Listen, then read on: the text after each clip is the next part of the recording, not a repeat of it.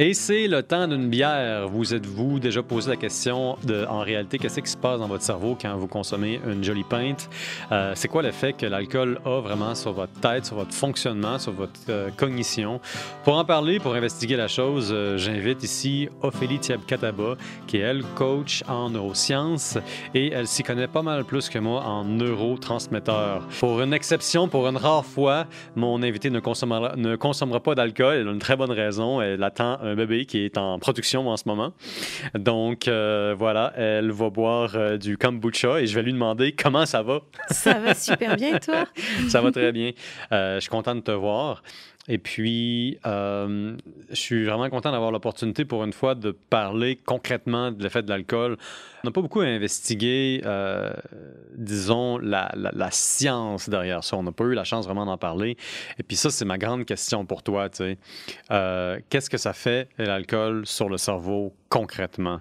Je tiens à préciser aussi, euh, parce que je ne l'ai pas fait, que tu es aussi cofondatrice euh, de la compagnie MyFlow, mm -hmm. qui euh, finalement quoi, aide les gens à comprendre un peu euh, leur propre personnalité. Comment ah, est-ce ouais. que. que Parle-en un petit peu. À mieux se comprendre. Donc, en fait, j'ai cofondé MyFlow en 2021, okay. pleine, pleine, pandémie, parce que là, il y avait un besoin criant chez les entrepreneurs. Mm -hmm.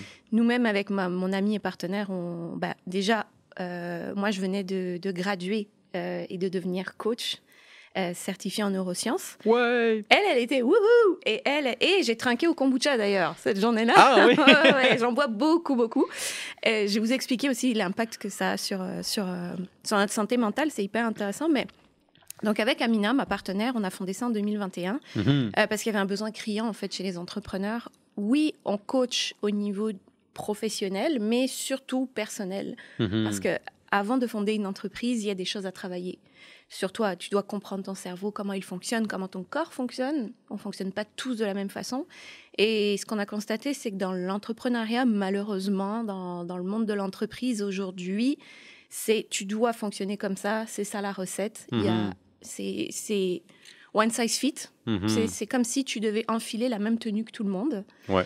Et, et, donc, on s'est dit, non, mais les neurosciences vont vraiment apporter une solution. -hmm une solution pour aider, dans le fond, la compagnie, puis euh, l'entrepreneur. L'entrepreneur ouais. ouais, à, mieux se comprendre. À s'adapter finalement. Oui, à gérer son intelligence émotionnelle. Déjà, ouais, on fait, tu vois, on, on, parle des, on a commencé avec les neurotransmetteurs, mm -hmm. on a un petit peu parlé. Mais déjà de comprendre comment toi, dans ton corps, tes neurotransmetteurs fonctionnent, lesquels sont dominants, lesquels sont en carence. Mm -hmm. Mais tu peux mieux gérer ton énergie et ta vitalité en partant. Ouais. Euh, et ce qui est intéressant après ça, c'est, OK, une fois que tu as travaillé cette colonne vertébrale qu'on va appeler, c'est intéressant de travailler l'être, l'identité et de développer plus tard ton intelligence émotionnelle, ton leadership. C'est, c'est, ça va dans l'ordre. Commence pas à développer ton leadership si tu te connais pas assez, tu sais pas quel genre de leader tu peux être. -hmm. Donc voilà, en gros, euh, en gros c'est ce qu'on fait. On accompagne euh, les entrepreneurs. La majorité, je te dirais, sont des femmes. Beaucoup, beaucoup. Ah oui? Ouais. C'est les femmes qui viennent vous voir? Beaucoup plus que les hommes. Ah, ça, c'est pas trop étonnant. euh... On en a, on en a quand même. On en a. Oh, oui, mais la, mais la tu sais qu'ils ont déjà femmes. fait un gros travail sur eux. Ouais. Et ça se sent que c'est des gens qui ont, qui ont, qui ont déjà du chemin de ouais. fait. C'est fascinant, ce domaine-là. Et puis, c'est la raison pour laquelle tu es là aujourd'hui, parce que c'est le temps qu'on parle des vraies affaires. Allons-y. Sautons euh, dedans. Concrètement. Je me sers un peu de kombucha. Je t'en prie. Puis moi, je vais prendre une belle gorgée. Là, j'ai une bière qui m'a été donnée par le dépanneur Rapido, qui est en fait brassée par Gallicus, une, une pils en bois, pilsner affiné en fût de chardonnay à 5 Ouh. Je remercie le dépanneur Rapido de me l'avoir fourni. Euh, donc voilà, ma grande question pour toi, euh, la question de certains de mes auditeurs aussi, c'est quel est l'effet de l'alcool sur le cerveau? L'effet de l'alcool sur le cerveau. Alors, mmh. euh, pour, pour te, te l'illustrer très très bien, qu'est-ce qui s'est passé pendant, pendant la pandémie, pendant la pandémie par, mmh. pardon, il y a trois ans exactement. Mmh. C'était en mars 2020. Euh, on est tous restés à la maison, confinés. Et le seul endroit où il y avait une file d'attente pas possible, c'était où? C'était les microbrasseries. Les microbrasseries, la, la SAQ. Euh, mmh, les épiceries. Les, les, épiceries et les gens ont consommé beaucoup, beaucoup, beaucoup d'alcool. Ouais. Et c'était un échappatoire. Mhm. En fait, c'était surtout de se dire, euh, on va essayer de se détendre comme on peut parce que c'est une situation qui est stressante pour tout le monde. Mhm. Est-ce qu'on a aujourd'hui fait le lien entre la consommation d'alcool qui a grimpé partout dans le monde, hein, pas juste euh, au Québec, Mhm. en France, on n'en parle même pas. Ouais, c'est hallucinant. C'est un des seuls produits dont la consommation a augmenté à une époque caractérisée par une baisse de dépenses puis une baisse de revenus. C'est impressionnant. Mm. Euh, ça a été la même chose pour la drogue. Ah oui, Ça- oui, c'est pas étonnant. Ça a été la même chose pour la drogue. Donc, Mhm. quel impact, quel est le lien entre la, la santé émotionnelle, la santé mentale des gens et la consommation d'alcool qui a augmenté pendant cette période-là? C'est qu'il faut savoir que lorsque tu consommes de l'alcool, tu dis, ah, je vais me prendre un bon verre de vin ou une bonne bière. tu sais, euh, Déjà chose là, le ton est donné. Hein? Le ton est donné. L'argument est dis, présent. Hum, tu sais, je, vais me- je vais me préparer, je, voilà, je vais me faire un, je vais me prendre un, un bon verre de rosé euh, pendant que je prépare à manger ou quoi que ce soit.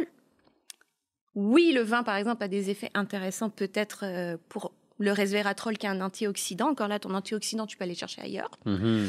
Mais les- les- il y a une culture autour de l'alcool, c'est le réconfort. C'est associé au réconfort. Donc, ce que ça va faire, en fait, quand tu vas chercher le réconfort, quand tu veux aller chercher de la récompense pour t'apaiser, tu stimules en fait ta dopamine. Mhm. Et la dopamine, au plus tu la stimules, au plus elle va t'en demander. Au plus tu l'actives, au plus elle, elle va te dire hey, j'en veux encore, j'en Mhm. veux encore, j'en veux encore. Le neurotransmetteur dopamine contrôle tout ce qui va être dépendance. Mhm. Donc, quand on parle de dépendance, on parle d'alcool. Euh, y a certes- chez certaines personnes, ça va être la nourriture. Ça peut être euh, ben, les smartphones. Mhm. Les smartphones on, on stimulent, not- notamment les réseaux sociaux, stimulent énormément la, la- la sécrétion de dopamine. Mhm. Euh, la- les drogues. Mhm. Donc, si tu regardes aujourd'hui, on vit dans une société où euh, on bat les réseaux sociaux, l'alcool, la drogue au Canada qui est autorisée qui est en vente. Bon, c'est des magasins gérés par l'État, mais quand même, on est entouré de, de, de, de, de- shots de dopamine, en fait, Mhm. partout. Et du coup, comment on fait pour s'y retrouver? Est-ce qu'on peut parler d'une société basée sur euh, l'excès de la dopamine, sur la surproduction de dopamine? Mhm. En Occident, on est shooté à la dopamine euh, Un peu comme sur les stéroïdes. Là. tous les jours. Ouais. Tous les jours, tu te lèves le matin, tu fais quoi? Tu vas sur euh, ton téléphone, Mhm. tu as toutes sortes d'applications, toutes sortes de... Voilà, tu- tu vas sur tes réseaux sociaux. Qu'est-ce que tu as besoin le matin quand tu te lèves? Pour la majorité des Nord-Américains. Vérifier les notifications sur Instagram pour s'assurer que tu as assez d'abonnés sur le compte de- du temps d'une bière? Ouais, puis t'as quoi dans la main à côté? Un café et puis café. Un, un cellulaire. T'as raison, c'est terrible. C'est- hallucinant comme on est, on, on s'en rend pas compte en fait. On pense que c'est ça qui nous donne du boost, c'est ça qui nous donne du, du carburant. Ouais. Moi, j'adore l'espresso, donc je dis pas que faut pas boire de café. Je vais jamais, Mhm. euh, je pourrais pas cracher dans la soupe. Mais il y a, il y, a, il y a une nuance en fait à avoir, tu vois. Mais c'est vrai que des fois, c'est bien qu'on s'arrête en tant que société Mhm. puis qu'on se dise, oh attends, est-ce que on va trop loin? Mm. Euh, tout à l'heure, on parlait des, des- des entrepreneurs. Les entrepreneurs doivent vraiment checker leur santé mentale, Mhm. leur énergie et contrôler leur cerveau. Euh, je ne dis pas plus que le reste des autres, mais en tout cas, si tu le contrôles pas assez, ça va être très difficile derrière de produire quelque chose de qualitatif et Mhm. d'assurer dans ton entreprise. Mhm. On est dopé à la, à la, à la dopamine, finalement. Mhm. On est shooté à ça.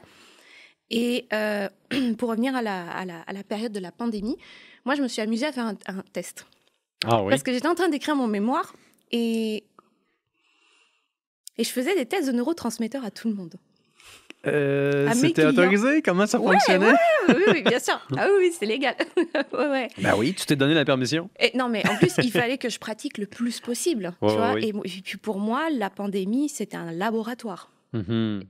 C'était intéressant d'observer mes clients, mes clients et clientes. J'avais autant des hommes que des femmes. J'ai même dit à mon mari, trouve-moi des, des gens dans ton entourage euh, qui, sont, qui sont OK, qui ont envie de le faire. Et 80, je te dirais 95% de, de- des gens que j'ai testés étaient en carence de GABA et de sérotonine. Des neurotransmetteurs, Dans les neuro- donc on parle des neurotransmetteurs. On en a, je vais, je vais rembobiner un petit peu. On en a quatre principaux. Mhm. On a euh, l'acétylcholine, le GABA, qui est le liquide de refroidissement du cerveau, si tu veux, du corps. Mhm. C'est lui qui te, qui te calme. La sérotonine, qui, est, qui la nuit se transforme en mélatonine. Donc quand on n'a pas assez, bah, tu peux pas dormir correctement la nuit. Si tu n'as pas assez de sérotonine, tu dors mal la nuit Ouais. parce que la sérotonine devient de la mélatonine. La nuit. Ah, ouais. Ouais. Donc je vais revenir euh, un peu plus tard là-dessus, mais ça c'est primordial. On ferait mieux de se shooter à la sérotonine dans notre société occidentale plus qu'à la dopamine. Wow. Euh, je dis pas qu'il faut pas de dopamine, il en faut. Une, c'est une biochimie, il faut que tout soit équilibré, les niveaux Mhm. soient, soient comme il faut. Euh, ouais, dopamine, sérotonine, GABA, acétylcholine. ok C'est les quatre principaux. Qui, il y en a d'autres, mais ils vont vraiment ré- ils régissent, si tu veux, ton, ton, ton, ton corps, ta Mhm. vitalité. C'est pas que dans le cerveau. 95% de ta sérotonine, elle est produite dans tes intestins. Ah, ouais? Ouais, Bah, c'est c'est le deuxième cerveau, hein, les intestins? le premier cerveau aujourd'hui. Comment ça? Aujourd'hui, il y, a plein, il, y a, il y a plein de scientifiques qui travaillent là-dessus, des- notamment des, des, bah, des neuropsychologues, des, neuro, des neuroscientifiques qui ont fait le lien entre le cerveau et l'intestin, qui ont Mhm. tout étudié de A à Z. Euh, c'est des heures et des heures de lecture, en tout cas pour moi, c'est vraiment passionnant, mais aujourd'hui, il est rendu au stade du premier cerveau. Parce que si tu manges mal, Ouais. si tu bois justement beaucoup d'alcool, tu détruis ta flore intestinale. Mhm. Si ta flore intestinale est détruite, elle peut pas produire des, des, des, des, des neurotransmetteurs euh, sainement, si tu veux. Parce que tes neurotransmetteurs, ce qu'ils ont besoin, comme la sérotonine par exemple, ce qu'elle a besoin pour, euh, pour être euh, sainement produite, il faut par exemple lui donner toutes les vitamines du groupe B, exemple, ce qu'on va Mhm. retrouver dans le kombucha. Mhm. Donc c'est pour ça qu'on dit tout le temps, tu sais, je sais pas si tu as déjà entendu, mais tout ce qui est fermenté en général est très bon pour la santé intestinale. Et on dit que c'est bon pour le- l'humeur, les émotions, etc. Et ça inclut pas nécessairement la bière, si je comprends bien. pas, bah, pas nécessairement parce que l'alcool fait en sorte qu'elle détruit ouais. tes bonnes bactéries. Mais la fermentation, euh, ça veut pas nécessairement dire une présence d'alcool ou une présence de beaucoup d'alcool. La kombucha a peut-être un taux d'alcool de 0,5 ce qui est rien pour le foie, dont 10 des enzymes ont pour fonction de métaboliser l'alcool. Exact. Donc ça, c'est pas un problème, c'est Mm. une solution. Même que ça, c'est controversé, un docteur dirait jamais ça à un patient, mais euh, la consommation d'alcool en quantité très limitée, puis là, je veux dire, c'est beaucoup moins qu'une pinte par jour, beaucoup, beaucoup moins que ça, euh, ça peut stimuler la reconstruction du foie puis sa vitalité. Sauf que c'est Mmh. pas des quantités qui sont conformes à la consommation de bière habituelle de Nord-Américains. Donc, on parle vraiment plus de consommation de kombucha que d'une pinte comme j'ai ici. Est-ce que ça dépendrait aussi Alors là, du coup, c'est moi qui te fais une interview, qui te On pose change une les question. rôles. Wouh Allez, on switch. Oui! Mais non, mais c'est intéressant parce que du coup, est-ce que euh, tu dirais que ça dépend aussi de la qualité de la bière? Comme là, par exemple, tu bois quelque chose qui vient d'une microbrasserie. Il y a, il y a- il y a quelque chose peut-être de plus conscient dans, dans- dans la fabrication, tout ça, dans la transformation. Est-ce que les bières industrielles sont de moins bonne qualité C'est une super bonne question, puis j'ai envie de dire oui et non. Euh, la bière consommée par la grande majorité du monde, c'est un, c'est une bière de type lager qui est fermentée avec une, fa- une famille de levures différentes, qui est faite pour évacuer toute trace résiduelle de céréales, puis pour maximiser la production d'alcool à peu de coûts. Ce qui veut dire que il te reste pas grand-chose en dehors de l'alcool, puis du goût euh, en général neutre et pas fade, mais drabe. Donc ça, c'est les lagers. C'est 95% de la bière qui est consommée. Que ce soit une lager faite en microbrasserie ou par une brasserie industrielle, quand tu as une levure qui est aussi euh, formidablement active, qui mange tous les sucres, ben là, il te reste plus grand-chose dans la bière. Si tu as une bière de type ale, qui est vivante, dans laquelle la levure n'a pas tout mangé, puis a même créé des nouvelles flaveurs, des nouvelles saveurs, et a maximisé le contenu nutritionnel, là, tu te trouves avec une bière qui est proprement nourrissante. Puis historiquement, la bière, c'est un aliment. En 1900, on parle de la stout comme étant précisément bonne pour les femmes enceintes, ce qui évidemment est une chose absolument atroce. Oh my God Par contre, la pensée derrière ça, dans les années ben, jusque dans les années 1900, c'est là que ça commence à arrêter. Euh, la, la, pensée derrière ça, c'est qu'un stout, ça remplit un estomac. C'est un aliment. C'est du pain liquide. Mmh. En République tchèque, on parle encore de la bière comme du pain liquide. Et historiquement, au début de la bière, la bière était plus semblable à un porridge puis une soupe qu'à une bière liquide. Il fallait la boire à la paille. Tout ça pour dire que la bière, historiquement, c'est nutritionnel. Et une des raisons pour ça, c'est que la levure lorsqu'elle produit ton alcool, elle fait beaucoup plus de choses que de produire de l'alcool. Il y a plusieurs types de, de levure, ils produisent plusieurs types de choses, mais la levure ne fait pas juste créer euh, de l'alcool éthylique, la levure crée aussi du dioxyde de carbone, et en mangeant les différents trucs qui sont dans la céréale, puis il y a bien plus que que du sucre dans la céréale, euh, ils vont changer la valeur nutritionnelle. Donc, à supposer que tu as euh, la je veux vraiment pas me tromper là-dessus parce que je suis pas bon dans les, dans les chiffres puis j'ai une mauvaise mémoire. Il y a un type de vitamine B12 dans la bière. Euh, qui est listé évidemment comme un, comme un bienfait de la bière. Pour ceux qui veulent justifier la consommation de bière, cette vitamine-là, elle est maximisée par la levure. Donc la levure, ce qu'elle va faire, c'est qu'elle va doubler du contenu. La levure est une créatrice de contenu. Puis ça, historiquement, ça a été super important dans les régions parce que la céréale était pauvre.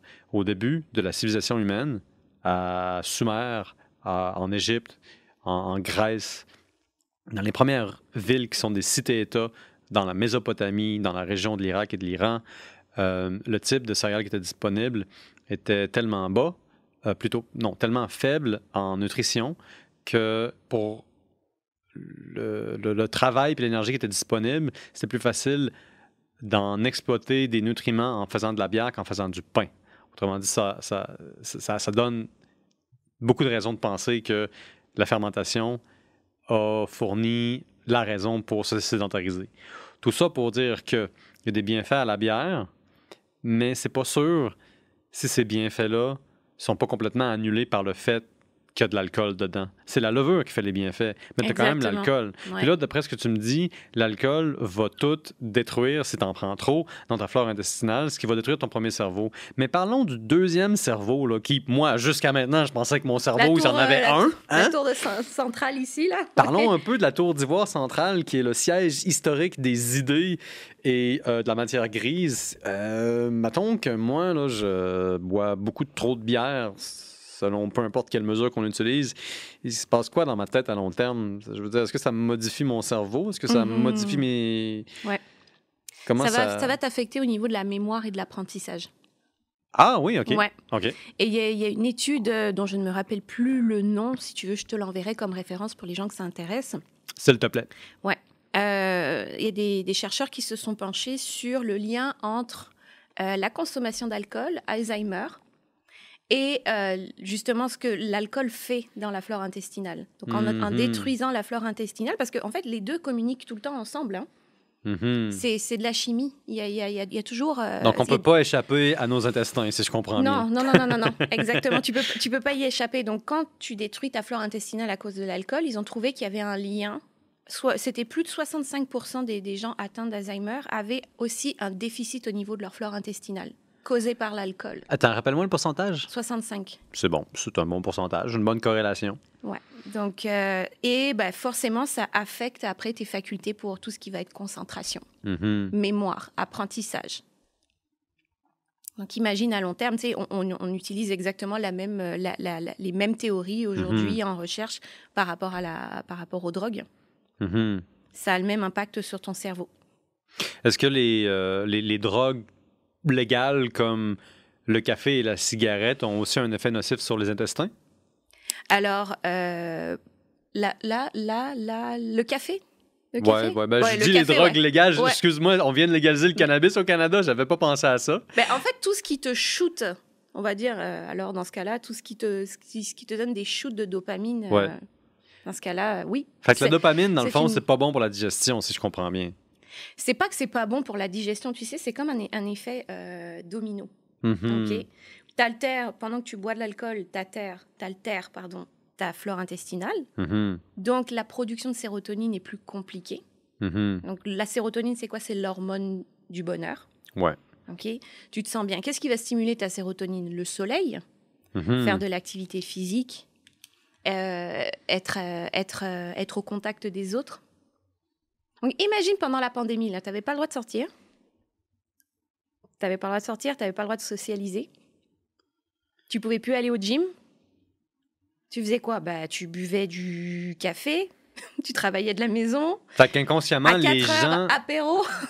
Oh, oui. Dans le fond, il y avait des, des, des, des drogues autorisées à tout moment de la journée pour les gens qui travaillaient à la maison ou qui travaillaient pas parce qu'ils ont Ouais. perdu leur emploi. Ouais. puis qui voulaient compenser pour le manque de soleil parce qu'ils n'ont pas le droit d'aller dehors, euh, ou presque, euh, le manque d'activité parce qu'ils n'ont pas le droit d'aller dehors, puis qu'ils sont déprimés parce qu'ils sont à la maison ou qu'ils n'ont pas d'emploi, et le manque de contact parce que tu n'as pas le droit, parce que tu vas rendre tout le monde malade. Ouais, exactement. Ça va mal? Ça va mal. Donc, en fait, on a. f- Est-ce que, est que ça, a compte... enfin, ça a fabriqué des, des- des dépressifs, en fait?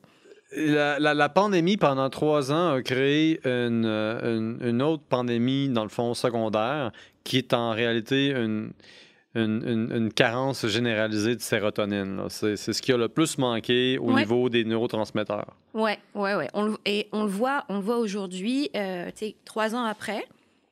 Euh, je sais pas si tu discutes avec. euh, des fois, vous abordes le sujet de la santé mentale avec les gens, mais Mhm, ce qu'on constate, c'est que même des gens qui n'étaient pas affectés avant mhm. sont très anxieux. Des gens qui n'étaient pas du type anxieux, Ouais. sont devenus du type anxieux? Ouais, ouais, ouais. Et, et sur- alors, chez les adolescents, on n'en parle même pas.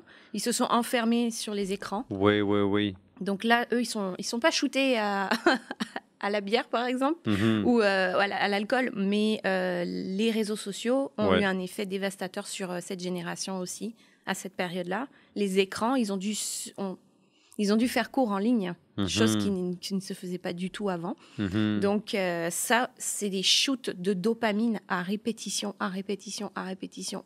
Constamment, constamment, constamment. Ils s'enferment, ils restent à Mhm. l'intérieur, ils bougent plus. Même s'ils habitent 500 mètres euh, l'un de l'autre, Ouais. ils vont communiquer sur leur téléphone euh, à travers Instagram, admettons. C'est terrible. Est-ce qu'on a des études là-dessus que, que tu connais qui ont été faites? Euh, Peut-être que c'est trop récent, mais des études qui ont, qui ont montré un peu c'est quoi les tendances générales ou euh, un échantillon, mettons, de groupes d'adolescents qui ont passé à travers ces trois années-là, où est-ce qu'ils sont, puis comment est-ce qu'ils sont mentalement par rapport à est-ce qu'ils étaient avant? Parce que comme tu me dis, c'est un énorme groupe de la population, puis c'est un groupe vraiment important. Ce, ce groupe-là, à un moment donné, ça va être des adultes dans pas très longtemps. Et ils vont travailler, avoir des, des- des familles. Moi, je m'inquiète particulièrement, en fait, des, des, des enfants qui ont grandi à l'époque de Facebook et d'Instagram, à qui on a autorisé d'avoir un cellulaire dans leurs mains à l'âge de 6 ans, ou 5 ou 10. C'est- c'est- c'est- Mhm. C'est une tranche d'âge-là qui est préadolescente, qui est une éponge, qui a le monde entier pour les stimuler et qui se fait réduire ça d'abord par la présence de substituts à la maison et ensuite par une pandémie qui justifie cette alternative. J'ai peur pour euh, cette génération-là en termes de, de capacité à créer des liens véritables avec des humains. Ouais, On parle même pas d'alcool. On parle même pas d'alcool, ce qui d'ailleurs est rare, parce qu'en On général, parle de dans dépendance, on parle oui. en fait finalement de la dépendance, c'est ça. ce que ça crée sur la, la santé mentale. Mhm. Euh, Il y a plein d'études en cours, donc je je, je peux pas te, tu sais, j'ai pas envie de. Il est trop tôt, probablement. Il est C'est trop des études sur le long terme, Par contre, d'habitude. moi, je vis avec un ado de 15 ans. Oh boy. Et euh, On va en parler. On parle de ton ado pendant une heure. parlons-en. On, On va va. parler de toi, Joachim.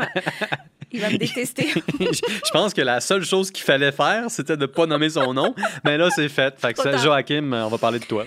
Euh, en fait, je vais pas parler per- personnellement de, de lui, mais de sa génération, de, de- Ouais. de sa tranche d'âge et de ce que j'ai observé avec l'école Mhm. et en parlant avec la direction. Le directeur m'a dit tous les secondaires 2, ne Ouais. t- ne t'inquiète pas parce qu'il arrive tout le temps en retard. Il est jamais, c'est jamais grave, c'est jamais euh, trop. euh, C'est pas important. Non, c'est pas grave.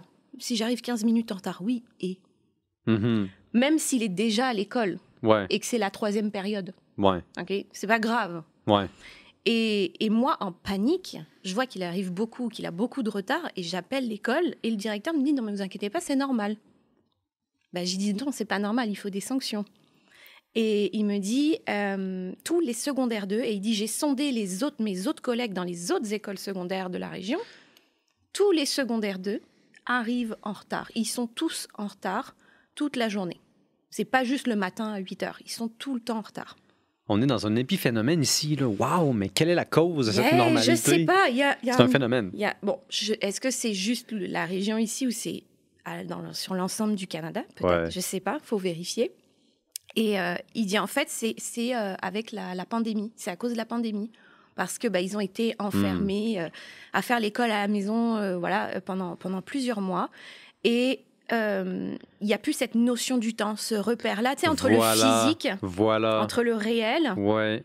Et donc, euh, ils sont complètement désaxés. Mhm. Moi, j'ai dû couper euh, le téléphone pour, pour, pour lui, quoi. J'ai dû... tu Ouais. À 15 ans, techniquement, t'es grand, t'es autonome et Ouais, tout, mais ouais, je vois que ça a un impact. Ouais. Donc, j'ai dû, j'ai dû, euh, j'ai dû mettre un frein. Et c'était les premiers jours, c'était comme une désintoxication? Ouais. C'est un peu. On te euh, prive de dopamine.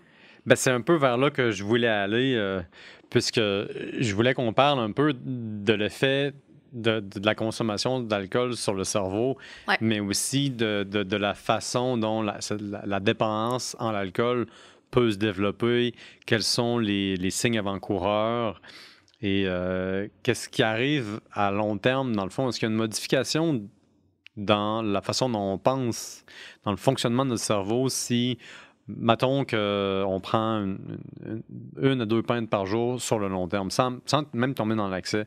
Euh, ça, c'est- une information vraiment importante pour les gens qui adorent la bière artisanale ou pour les gens qui ont juste décidé que, bon, finalement, la bière, c'était comme dans le temps passé, un aliment. C'est mes vitamines. C'est dans le long terme. C'est ça, c'est mes vitamines. Je prends mes vitamines, c'est ça. Mhm. Et Parce qu'il y a des gens qui font la, la, la, la- la- la blague euh, en France, le vin, c'est du raisin. Ah bah oui, c'est ça. Je Ben, mange mes, je mange raisins, mais oui. Oui, il y a beaucoup de mimes là-dessus sur Internet. Mais tu sais, euh, quand on aime quelque chose, toutes les raisons sont bonnes pour la faire. Hein? Oui, Puis ça, c'est le discours typique de quelqu'un qui est sous la dépendance. toujours. Comment est-ce qu'il y a des termes cliniques pour expliquer la dépendance en- envers l'alcool ou une autre substance? Y y a-t-il un, une espèce de Mais moi, je me suis pas rendue euh, à ju- jusque-là, en fait, c'est dans des termes Mhm. vraiment cliniques euh, poussés, Mhm. Euh, parce que moi, je m'arrête vraiment à la, la santé, la santé mentale, émotionnelle, Ouais. si tu veux, des, des gens, et comment rééquilibrer leurs neurotransmetteurs. Surtout, Mhm. c'est ça, parce que une fois que, par exemple, tu, tu- tu posais la question, que- ok, quel est l'effet ça va, ça va avoir sur le cerveau? Ouais. comment je vais penser? En fait, à partir du moment où ça dérègle euh, tes neurotransmetteurs, ça va affecter tes émotions. OK. Ça va affecter ton énergie. Donc, quand on parle de dérèglement, tu as mentionné quatre neurotransmetteurs. Euh, Il y en a un des quatre, c'est quoi? C'est c'est- c'est la dopamine qui est surstimulée. Tu as trop de dopamine. Ça stimule ta dopamine, donc la- la- Mhm. la- c'est l'hormone de la récompense, la dopamine. Voilà. Donc tu vas te sentir réconforté. OK. Tu sais, ça peut être, ça peut être, ça peut être du chocolat. Tu sais, je veux dire, Oui, oui, oui. tu peux te, tu, tu peux euh, ne pas boire d'alcool, mais te réconforter euh, avec le chocolat, mais Mhm. trop souvent et tous les jours. Tu vois, c'est Ouais. c'est- c'est un peu la même chose. Donc, ça va booster ta dopamine. Tu as ce sentiment de récompense, de réconfort. T'es bien. Mhm. L'alcool va affecter ta flore intestinale. Mhm. Donc là, même si après ça, tu essayes de manger, enfin, entre, entre guillemets, de bien manger et de, de booster avec des vitamines euh, ton corps, sais, tu prends des suppléments pour essayer d'être un, peu plus en santé, etc. Je, les vitamines que tu prends servent de catalyseur pour euh, nourrir un neurotransmetteur. Par exemple, euh, si tu, tu manges des agrumes, Mhm. si tu manges des agrumes, les agrumes, ça va stimuler la, la- la- la sérotonine. Juste, ou même si tu sens juste une huile essentielle d'orange, par exemple, juste l'écorce qui est distillée, Ça stimule la sérotonine. ça va stimuler la, la- la- la sérotonine, tu vois. Donc, il y a certains aliments comme ça qui vont, euh, qui vont, qui vont sécréter ta sérotonine. Donc, c'est sûr que si à côté de ça, tu manges bien, tu fais attention, tu t'entraînes, oui, tu vas stimuler ta sérotonine parce que tu t'entraînes, mais le soir, tu rentres, tu bois de la bière. Ouais. Ça n'aura pas juste des effets négatifs sur le- l'entraînement que tu fais, Ouais. parce que ça s'annule un peu. Enfin, ça t'aide pas beaucoup, c'est du sucre. C'est justement là-dessus que je voulais euh, que, que je voulais préciser puis clarifier avec toi, parce que je suis en train de développer cette impression-là que l'accumulation de dopamine dans le système va au dépend de la sérotonine. Euh, pas nécessairement. C'est ça que je voulais euh, voir Ben, avec toi. En fait, ça, ça dépend. Si tu consommes pas d'alcool Mhm. et que euh, toi, ton seul, ton seul ré- réconfort, c'est les réseaux sociaux, par exemple, tu stimules ta dopamine de la même façon. Tu vas quand même avoir beaucoup trop de dopamine que, mettons, les, les, trois autres. Ouais, exactement. Est-ce qu'on peut délibérément aller stimuler un, un, neurotransmetteur en particulier pour contrer euh, les excès de la dopamine dans le système qui viendraient de trop de Facebook, trop d'Instagram, trop de café? Euh, est-ce, que c'est une approche qui a même du sens ou c'est plus une question de, de diète, de choix? Donc, en fait, tu dis, tu, tu, en compensant avec un autre neurotransmetteur, ça annule l'autre? Euh, c'est, plus une question. Je, ne voudrais pas oser la théoriser. non, non, non. Tu peux, tu peux, tu peux pas. En fait, c'est, vraiment dans les choix de vie puis dans, dans, dans les habitudes. C'est de, se, de se réguler. Mm-hmm. c'est de s'auto-réguler. Euh, toi qui aimes beaucoup l'histoire, mm-hmm. euh, l'anthropologie, tout ça, c'est pas pour rien aussi que les religions, mm-hmm. toutes les religions partout dans, dans le monde, euh, pratiquent le jeûne. Oui, c'est vrai. Parce qu'on on sait que l'être humain par nature est gourmand et dans l'excès pour tout. Et donc, c'est des, des, périodes à différents moments dans l'année, ou peu, tout dépendant de la religion, des fois ça va être quelques jours par mois, mm. toute l'année aussi, ça dépend. Mais comme on sait que l'être humain est gourmand, c'est une façon de lui dire de réguler, ouais. de contrôler son cerveau, d'être en contrôle ouais, ouais, de son mindset et de ses émotions. Tu vois, moi je suis un, un grand amateur de l'histoire des religions. Puis je dis ça avec précision parce que je suis pas un amateur de religion, mais bien d'histoire de la religion. Puis ce que je constate plus je lis là-dessus, c'est que les religions sont toutes des extrapolations à grande échelle de société d'un esprit religieux qui est très différent de l'organisation de la religion. Puis ça vient tout de, de, de rituels qui sont en fait de la régulation sociale. Euh, et aussi de, techniques d'hygiène. Le jeûne est un parfait exemple. Comme tu le dis, ça vient de. C'est présent dans beaucoup de religions. C'est quoi le, jeûne et pourquoi ça a toujours été pertinent à travers l'histoire? Pour au moins trois raisons. À différents moments de l'histoire, euh, au début, le jeûne, euh, ça peut avoir été une technique d'extase qui est la technique par excellence par laquelle les chamans, qui sont les premiers docteurs anthropologistes et beaucoup d'autres choses, vont accéder à une, connaissance du monde au-delà des objets physiques. Donc ça, c'est la première chose, le jeûne comme une technique d'extase. La deuxième raison, c'est pour normaliser la préservation des aliments en se refusant à manger lorsque la nourriture est disponible pour favoriser la discipline. Puis moi, je crois qu'il y a des techniques assez pragmatiques qui se manifestent du point de vue inconscient à l'échelle de la société. Donc, c'est la raison pour laquelle je pense que c'est une raison pour laquelle le jeûne est une pratique aussi établie à un niveau si universel à travers des niveaux de pensée si différents. Puis la troisième raison, c'est la détoxification. Quand tu mm-hmm. fais un jeûne, puis je pense que tu es mieux placé que moi pour en parler, il y a un mécanisme de défense qui est enclenché dans ton corps.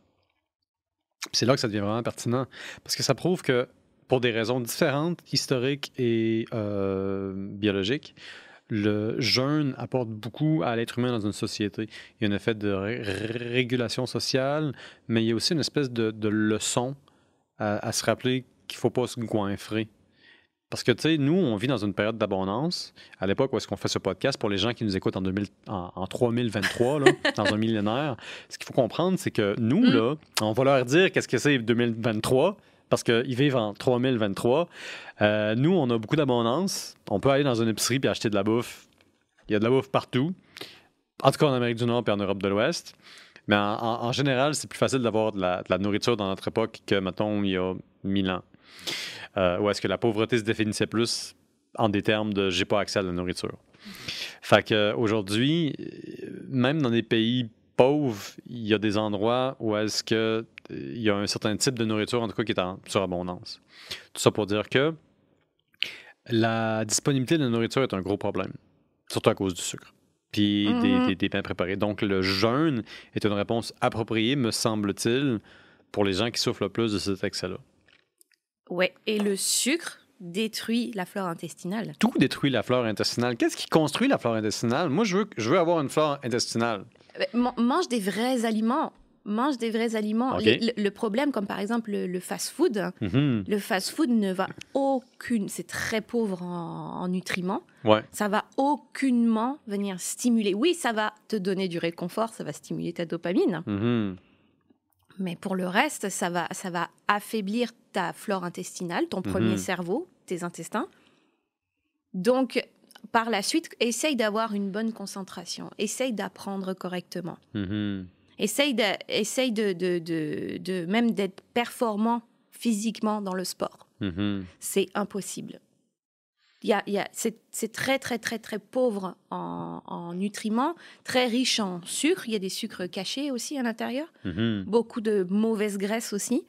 Donc, tu, tu, tu défonces ta sérotonine, mais à un point. euh, Et donc, c'est ça le problème de notre, de notre société, c'est que on s'en rend pas compte. On va vite on va vite. Tu vois, cette semaine, euh, j'ai dû faire preuve de, de, de- de- on va dire, j'ai dû apprendre à quelqu'un qui était plus âgé que moi Mhm. à ralentir, être bienveillant et tolérant. Hmm. Comment est-ce que tu as approché ça?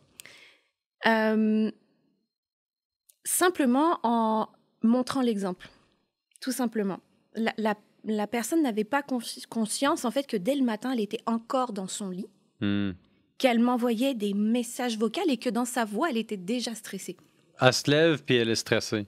Elle était même pas Cette levée encore, elle était assise Oui, dans son oui. lit. Puis elle me le dit, oh, je suis assise dans mon lit, puis là, ta, ta, ta, j'ai pensé à ça, papa, papa, papa, puis elle me bombarde de messages, Oui, oui, oui. puis de trucs qui sont, euh, qui sont pas euh, cohérents euh, et, et qui sont pas trop, qui sont pas censés. Ben là, écoute, elle vient de se lever. Ou Et plutôt, non, elle vient et, de moi, se réveiller. et moi, j'ai beaucoup de peine parce que je me dis, Ouais. Mais t'entreprends, t'es à ton compte et tu te lèves le matin, c'est la première chose que tu Hmm. fais.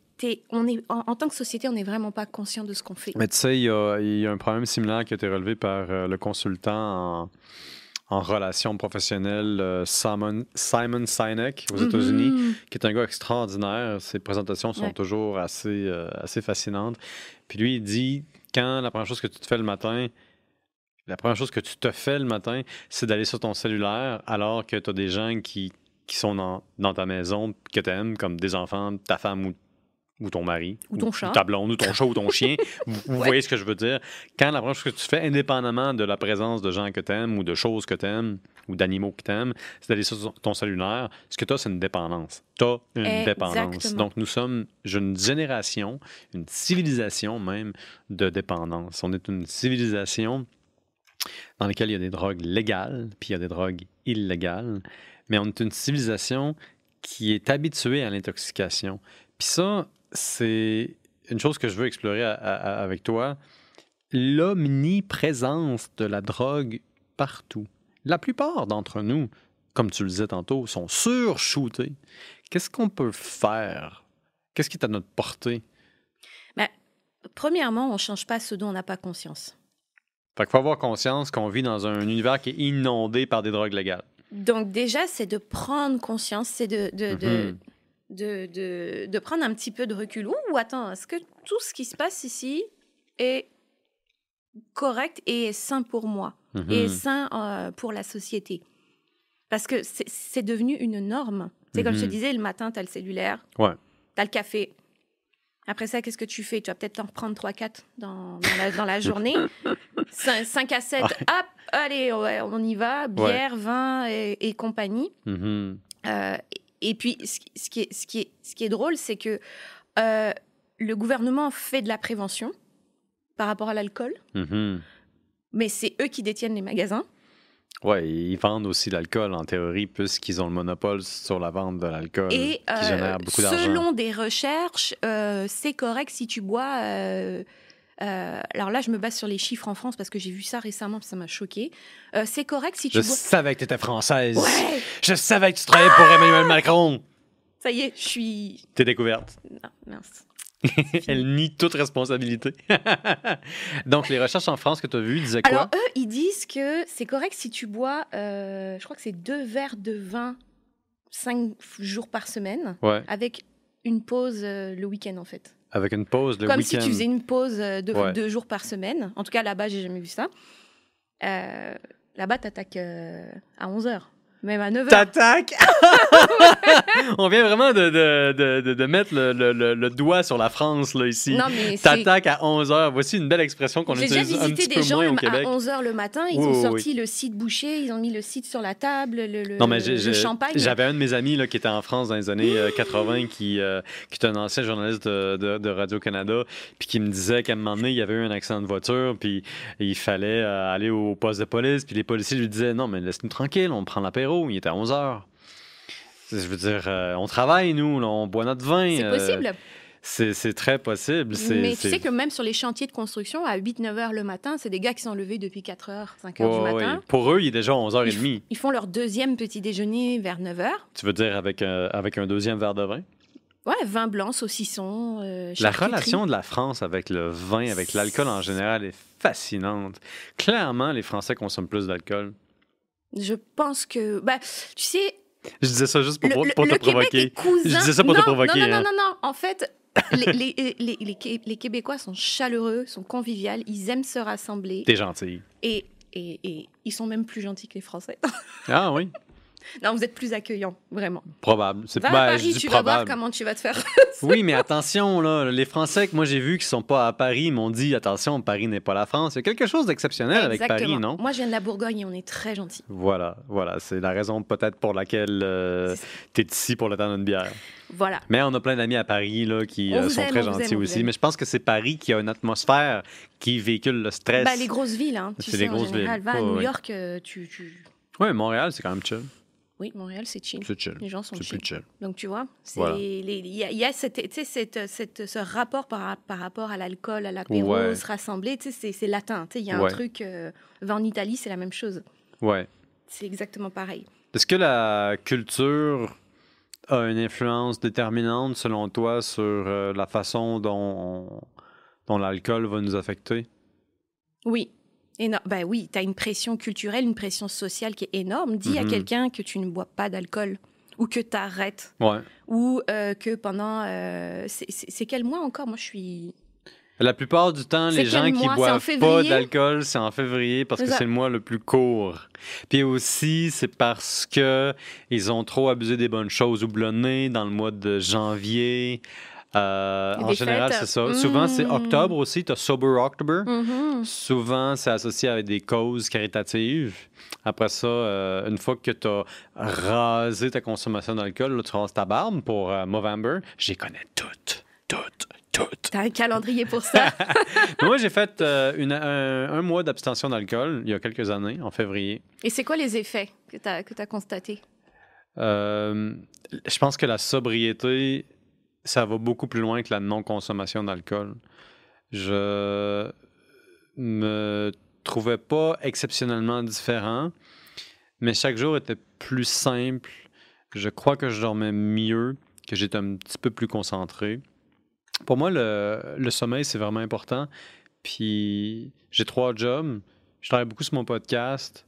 Euh, puis je, je pense que je suis un genre de naturel anxieux. Ça paraît pas parce que j'ai beaucoup de plaisir à jaser aux gens, puis ça me calme d'être dans des belles conversations. Surtout un podcast dans lequel j'ai mes écouteurs. Là, je suis sur une personne. Tout le concept environnemental est fait pour me concentrer sur la personne qui je parle. Fait que ça, c'est une image que je dégage de quelqu'un qui est bien chill, puis bien ben, ben calme et tout. Mais moi, j'arrive chez moi, j'ai 8000 idées, j'ai 8000 projets. Le mot 8000 est important, là, clairement. Et puis, tout ça pour dire que je, je- je vis une certaine dose d'anxiété qui est la plupart du temps euh, créée juste dans ma tête parce que j'ai une idée, je me dis, OK, j'ai une idée, mais là, je ne l'actionne pas, donc c'est un problème. Donc, ça affecte mon sommeil. Hmm. Puis ça, c'est une question que je voulais te poser aussi. Le rapport entre euh, la consommation d'alcool puis le sommeil, il y en Ouais. a-t-il un? Ben oui, il y en a un. Vu que tu l'alcool euh, va altérer ta flore intestinale, on y revient. On y revient toujours y à la revient. flore En intestinale. fait, le, le- le gros problème, c'est la sérotonine. En fait, en soi, c'est- pas tant de te dire, euh, Mhm. euh, je sais pas, deux fois dans la semaine, tu as, des t'as des rencontres, tu vas boire un verre ou deux. Ok, Mhm. C'est pas, ça qui va faire que euh, c'est une catastrophe et tu plus de sérotonine. hein. C'est pas ça. Mais ce qui se passe, c'est que si tes taux de sérotonine sont bas, donc tu sais, tu travailles beaucoup devant un écran, tu es beaucoup devant les écrans, tu vois pas le soleil, tu marches pas, Ouais. euh, t'essayes pas de méditer, de respirer, de souffler, de- d'avoir des techniques de respiration pour... euh, ouais, la cohérence cardiaque, ça te, Mhm. ça, ça- ça t'aiderait C'est justement très quand t'as une sexy, idée. la cohérence cardiaque. Tu ah oui, on aime ça.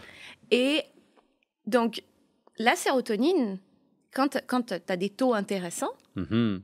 Dans- durant le jour, que tu stimules ta sérotonine durant le jour, la nuit, elle se transforme en mélatonine. Ah, la mélatonine, elle est responsable du sommeil, de l'endormissement. Mais attends, là, les, les- les- la précision est importante. Si tu dis la nuit, ça se transforme en, en- en mélatonine, en mélatonine pas durant la soirée, c'est-à-dire pas avant que tu dormes. Bah, dès que dès qu'il commence à faire à, s'assombrir, le, le- le temps, le, le temps, euh, le temps, la lumière change. OK, dès que la lumière commence à tomber, la sérotonine se transforme en mélatonine. Ouais, exactement. Wow. C'est là que la mélatonine commence à être sécrétée et puis c'est Mhm. là qu'il y a le- l'endormissement, le si normalement, c'est là que tu dois aller te coucher. Mais nous, on s'entend que on a la lumière, on a l'électricité, on a Ouais. les écrans, la télé est allumée, tu as le téléphone, euh, jusqu'à 22 heures, tu, tu restes sur ton téléphone. Ouais, C'est pour ça qu'il faudrait couper deux heures avant de dormir, normalement. ouais. Il y en a qui disent 30 minutes. Non, aujourd'hui, c'est deux heures. C'est c'est l'accès à la lumière, Ouais. En particulier, qui pose problème. Puis qui s'en vient vraiment contrecarrer le fonctionnement normal de l'humain, qui est fait pour être purement orienté par rapport au soleil. Une lumière artificielle à l'électricité, c'était pas dans les plans de, de, de l'existence de nous. Non, Dieu avait pas prévu. euh, Je voulais pas, je, je voulais pas, je, voulais pas mettre la religion là-dedans. Mais je m'en allais vers quelqu'un qui nous a créés, par contre. le créateur, Voilà, euh, on va l'appeler responsable de la création. Voilà, Voilà. Steve. oui, parce que je veux pas en faire une discussion religieuse, mais euh, ça amène un point important qui est l'adénosine. Euh, tu connais l'adéno- l'adénosine? non, éduque-moi.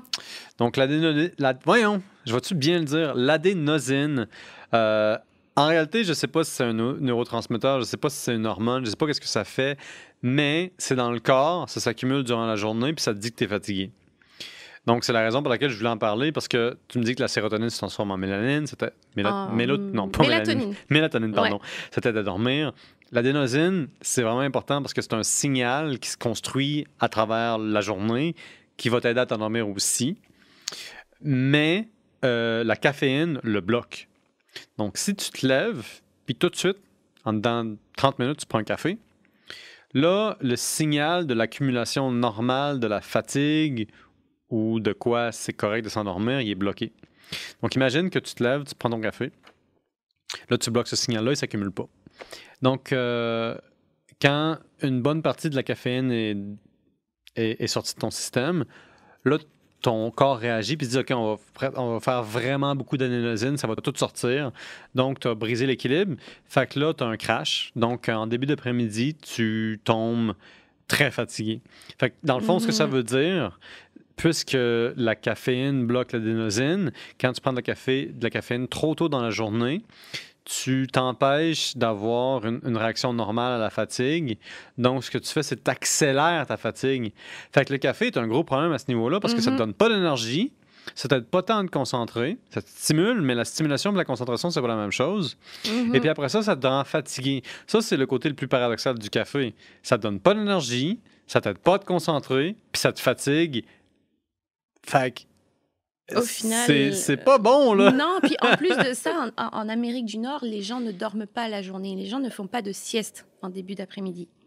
C'est vrai, ça, j'ai pas pensé à ça. Donc, si, si tu fais une petite sieste de 15 minutes, Mhm. t'es- t'es reboosté, t'es- tu repars, t'es mieux concentré. T'as- Je sais pas si tu as déjà fait l'expérience. Tu t'es dit non, là, je vais me coucher. parce que Ah ouais, j'ai essayé, mais ça marche pas. Non? Moi, je fais juste être, je fais juste être couché dans mon lit à penser à des choses. je t'attends. Mais, Parce par que t'as contre, 8000 idées, c'est pour ça. Oui, 8000 idées, comme on a dit. Merci de t'en souvenir. Mais je dois admettre que le fait d'avoir rien fait pendant 15 minutes était quand même, somme toute, bon. Mhm. C'est la distraction, c'est la non-productivité, c'est le fait d'être ailleurs, c'est le fait de ne pas avoir d'objectif, c'est l'errance. Je pense que c'est aussi une valeur qui est littéralement productiviste. Ne rien Ouais. faire, c'est productif. productif. Oui, oh man. On est trop loin, là. Normalement, on se fait un high five, mais ça va être un air high five. Donc, c'est quoi la grande leçon? Pour conclure, Euh, la grande leçon par rapport à l'alcool, Sur le premier et le deuxième cerveau, maintenant on sait c'est lequel le premier. C'est quoi là euh, C'est quoi la leçon à retenir? La leçon, la leçon numéro un à retenir, c'est que sache que lorsque tu es dans l'excès, j'ai envie, Mhm. vraiment envie de dire dans l'excès. Ouais. Si tu as une rencontre euh, à l'occasion et que tu vas boire euh, deux verres de vin, Mhm. une bière, euh, c'est pas ça qui va Ouais. changer quoi que ce soit. On est d'accord. On est d'accord. Ok, C'est toujours dans la modération et euh, en faisant attention. Mais si tu es un partisan des apéros, tu, tu détruis ta, ta, ta, ta flore, ta flore intestinale, tu, tu vas affecter en fait. Ton, tu vas affecter ton cerveau, tu vas plus pouvoir te concentrer correctement Mhm. tu ne vas plus bien dormir. Tu l'as dit, toi, tu as fait euh, abstinence pendant 30 jours Ouais. et tu as vu une différence au niveau de ton sommeil et certainement au niveau de ta concentration. Ouais, c'est le, calme général dans lequel je me trouvais. Par contre, quand j'ai fait une abstinence, une abstinence de café, euh, c'était très difficile le matin. Très, très Ah, difficile. c'est dur. Je pense Ouais. que les bienfaits se seraient manifestés après deux à trois mois. Mais ça, c'est un autre podcast. Et puis, euh, juste pour conclure, parce qu'il faut bien parler de toi, si on veut te contacter, euh, on te contacte comment? Euh, vous avez Instagram, Mhm, donc myflow.neurocoaching. mhm. Donc, on est assez active là-dessus. On a un podcast, on a un blog où justement on démystifie les neurotransmetteurs. C'est quoi ces bestioles-là? Ça mange quoi en Mhm. hiver? Euh, Pourquoi c'est si intéressant de, de, de, de regarder dans cette direction Euh, Qu'est-ce qu'on a? On a des, des, bah, des programmes aussi. De, oui, on fait du coaching un à un, mais on, on donne aussi des, des ateliers, des conférences, etc. Donc, vous pouvez nous rejoindre sur Instagram ou vous pouvez aller sur notre site web myflow-neurocoaching.com. Donc, on va contrevenir à tout ce qu'on a dit sur l'alcool dans le podcast en disant ceci. Allez donc les voir pour le temps d'une bière. Je suis tellement un anarchiste. Ophélie. Ben, en fait, c'est, c'est, on va te, à partir du moment où on fait un bilan neurotransmetteur, donc c'est ce qu'on Mhm. fait aussi, on fait un bilan neurotransmetteur et on regarde où tu en es Mhm. avec tes neurotransmetteurs. Quel est ton neurotransmetteur dominant à la de la naissance? Un peu comme l'ADN, si tu veux, ça Mhm. régit ta vitalité, ta personnalité, etc. Euh, pour ça que moi, je pense que tu es acétylcholine. Euh, ça, c'est le sujet d'un autre podcast. Je peux te le jurer. Ouais. Donc, tout le monde, allez voir Ophélie, posez-lui des questions sur qui vous êtes. Elle va vous aider à vous le dire. Clairement, ça a rapport avec ce que vous mangez et ce que vous buvez. Donc, déjà, c'est un bon point de départ. Mais pour aller dans la nuance et la spécificité, allez voir euh, MyFlow sur euh, MyFlow. Donc, euh, pour ceux qui nous ont suivis jusque-là, euh, pourquoi ne pas s'abonner au Dans une bière? Vous n'avez même pas besoin de boire de la bière. La preuve a été démontrée par Ophélie qui buvait de la kombucha avec nous. Tout de suite, comment j'ai prononcé ça? Euh, donc, abonnez-vous, euh, devenez nos amis, suivez-nous. On est sur Facebook, on est sur Instagram, on est sur Google Podcast, Spotify, YouTube. Et euh, donnez-nous des suggestions de sujets. On est toujours intéressé à savoir qu'est-ce que vous pensez. Si vous voulez même venir sur le show, pourquoi pas? Tout est ouvert. Merci de nous avoir écoutés. Merci à Ophélie. Et on se voit pour un autre temps d'une autre bière ou d'un verre de kombucha, parce que ça aussi, c'est toléré. Bref, salut.